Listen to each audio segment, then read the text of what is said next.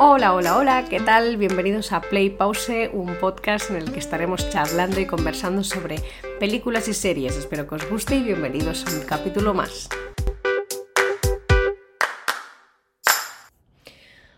Buenas, ¿qué tal? Bienvenidos a un capítulo más. Hoy os vengo con la serie, la nueva temporada de la serie de The Crown, que está en Netflix. La estrenaron ayer jueves.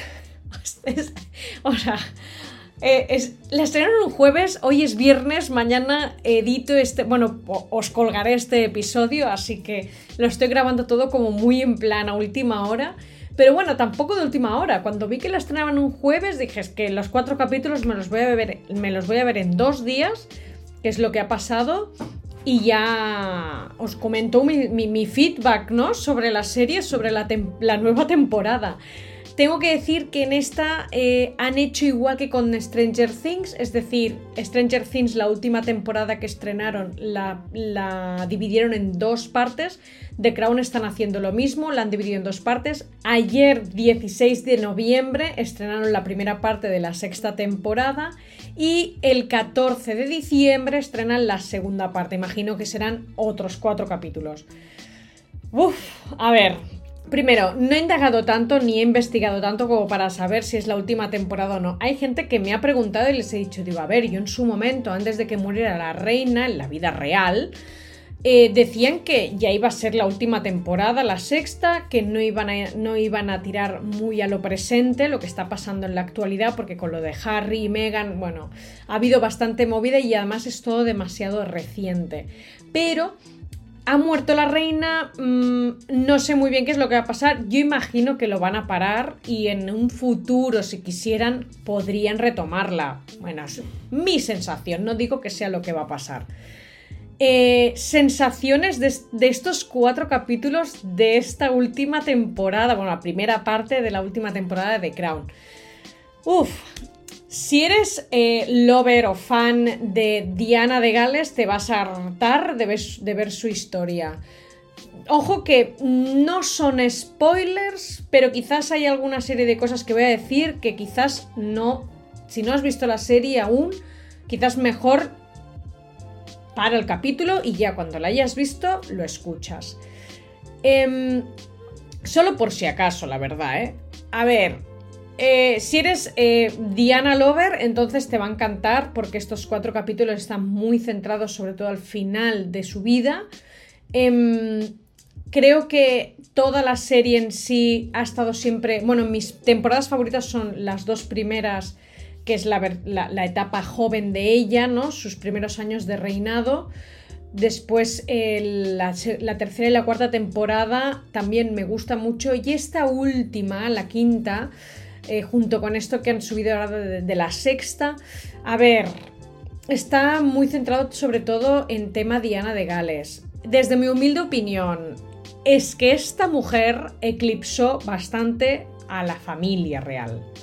Entonces, no me extraña que en la serie hayan eclipsado un poco lo que es la figura de la reina, que es la verdadera protagonista ¿no? de esta serie, y se han centrado demasiado en ella. En estos cuatro capítulos sale siempre ella. Hay momentos que sí sale la familia, ¿no? pero aún así me parece como demasiado. Quizás desde mi, punto de vista no está mal que hayan enseñado cosas de Diana, ¿no? Que hayan mostrado mucho de ella, sobre todo cuando aún estaba casada con él, con Carlos, ¿no? Em, o el príncipe Charles.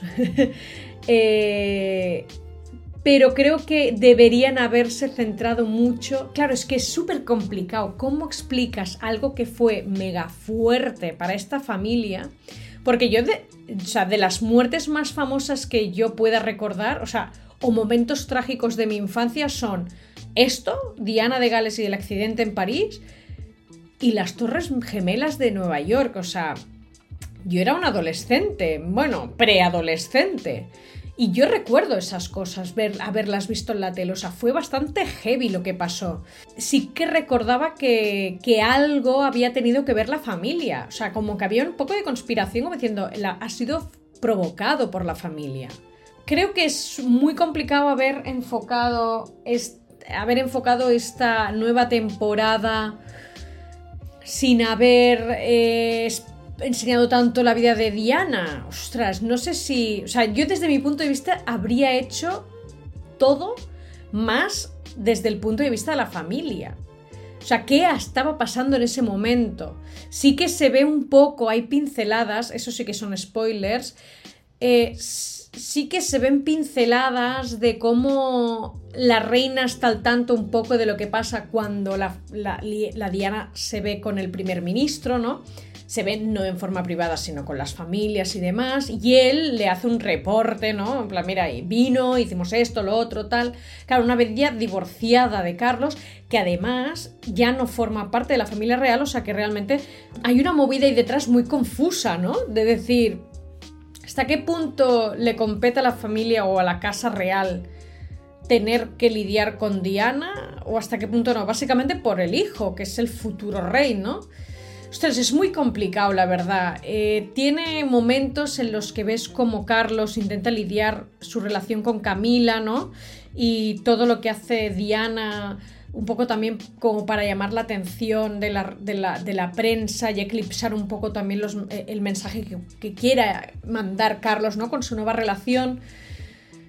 Es complicado es complicado, pero se ve poco realmente, no se ve mucho más. O sea, no sé si es que hay poca documentación sobre este tema o de verdad fue así. O sea, Diana eclipsó tanto a la familia real que solo se han podido ver pinceladas de lo que podría, de lo que pudo ser en ese momento, ¿no? De cómo vivieron esa época la familia junto a la existencia de Diana, ¿no? Todo lo que llegó a eclipsarlos y, a, no, a que no haya ni información de eso.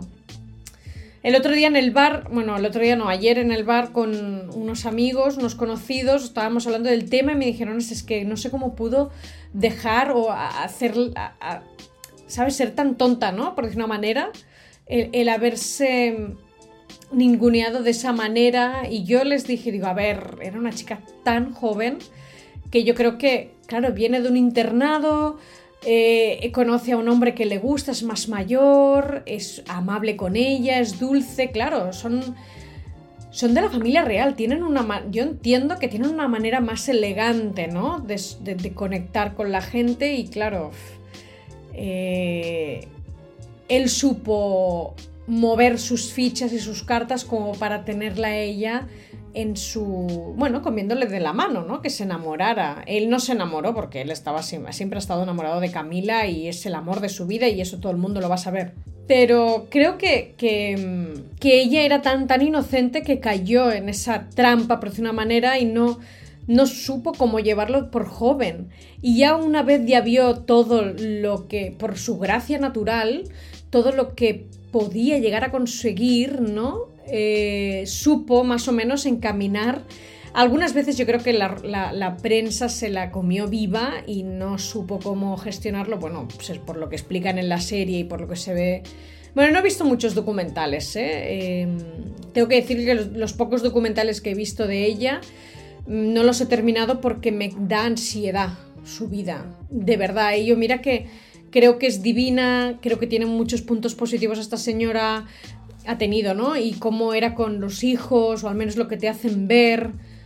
Me parece una persona que, que era muy auténtica, pero me, me daban, lo poco que he visto de ella me ha dado ansiedad. Estas, estos capítulos tuve que parar porque necesitaba un descanso, de decir, ostras, esto es que es muy denso todo esto, es too much para vivir o sea, no sé si es porque yo me suelo poner mucho la piel o empatizo demasiado con los personajes, pero me daba, ostras, telita, telita, ¿no? O sea, me pareció fuerte.